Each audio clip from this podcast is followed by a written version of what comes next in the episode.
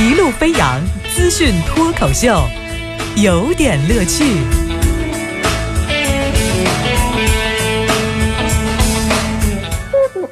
有点有评，加叙加意，中心思想有点乐趣。感谢您在这个早间锁定频率，收听由王乐为您带来的资讯脱口秀，有点乐趣。呃，今天的有点乐趣的主题呀，就是想跟您说一个词儿，叫中国菜不菜。这怎么讲？是菜，我们都知道哈，是吃的。那个另外一个词儿呢，菜也往往是用来形容呃一种状态的哈。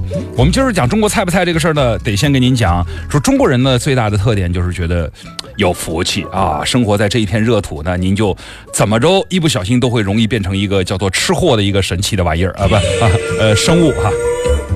就是吃货呢是这样的一个状态，您先鉴定一下您自己是不是。比如说你跑到这个医院里头去，就是医生给你说你这身体身体上你得忌口，你这不能吃那也不能吃哈。你出来以后跟同朋友的抱怨一定是，你这医院这医生真过分，他这个这不让吃那个不让吃，太可怕了，这怎么过日子呀？啊！当然有清醒的人回复你说，那个医生要是让你能吃啥你赶紧吃，你才是真正的可怕呢。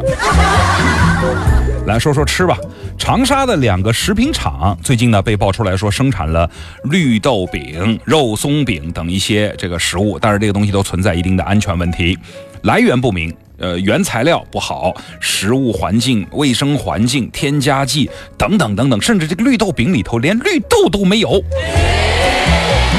后来就问这负责人说：“哎，你那个，我们就不说你那个添加剂啊，你那个合格食品卫生环境，呃，员工的这个健康证的问题，你就跟我说，你这个绿豆饼里为什么没有绿豆？”人家负责人很认真的说：“难道老婆饼里要有老婆吗？”这你们的负责人是说脱口秀的吧？呃，夫妻肺片表示压力很大，鱼香肉丝也在找鱼，狮子头呢被野生动物组织严重的看着呢，东坡肉古人怎么办？反正我去那个成都的时候，在那个青羊区吃到的陈麻婆豆腐，我估计陈麻婆哭死了。最不可忍受的，按照这个负责人的这个逻辑，最不可忍受的是，我觉得北京烤鸭太欺负人了。你说这个北京烤鸭，这个烤鸭是吧？那个片开之后，这个肉连着皮儿，片了一百多片。等会儿我先咽口水哈。北京烤鸭这种驰名中外的东西，里面既没有紫禁城，也没有长城，也没有王府井，连香山都没有。你吃的时候也没见垫一张北京地图啊！你这怎么能叫北京烤鸭呢？好嘛，这还真能找理由。呃，前两天有一事儿，大家在讨论说中国菜，人人都爱中国菜，但中国菜能不能申遗，就是申请非呃物质文化遗产？有外国人来中国旅游怎么办呢？带点什么回去啊？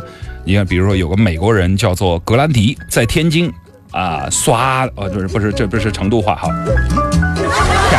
天津话，在天津哈吃了这个煎饼果子，哎呦，就觉得这这这嘛东西啊，好吃啊啊！就把这个煎饼果子呢就学艺哈，回去弄了一摊儿。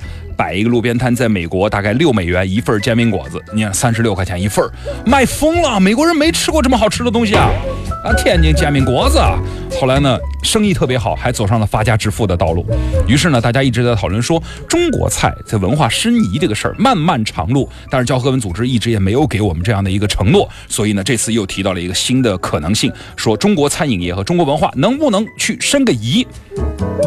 申说真话，不把这个川菜、鲁菜、粤菜、洋菜这个几大菜系，把它弄到这个是非物质文化遗产，真是觉得亏了。你看这酒香不怕巷子深，但是现在没有好的宣传也不行。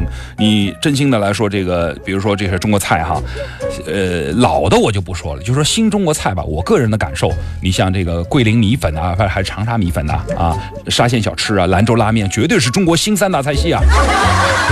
您不知道别的，您得知道这三家呀。我建议八大菜系赶紧的申遗。中国本来就是一个饮食王国，这这个必须得得算上。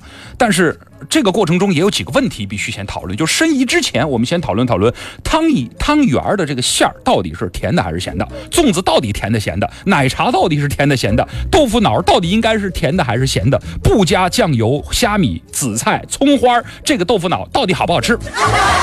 另外再问问锅贴到底是一个饺子型的还是长条的？荷包蛋到底是应该糖水的还是应该葱香的？反正这个内部的事儿先搞。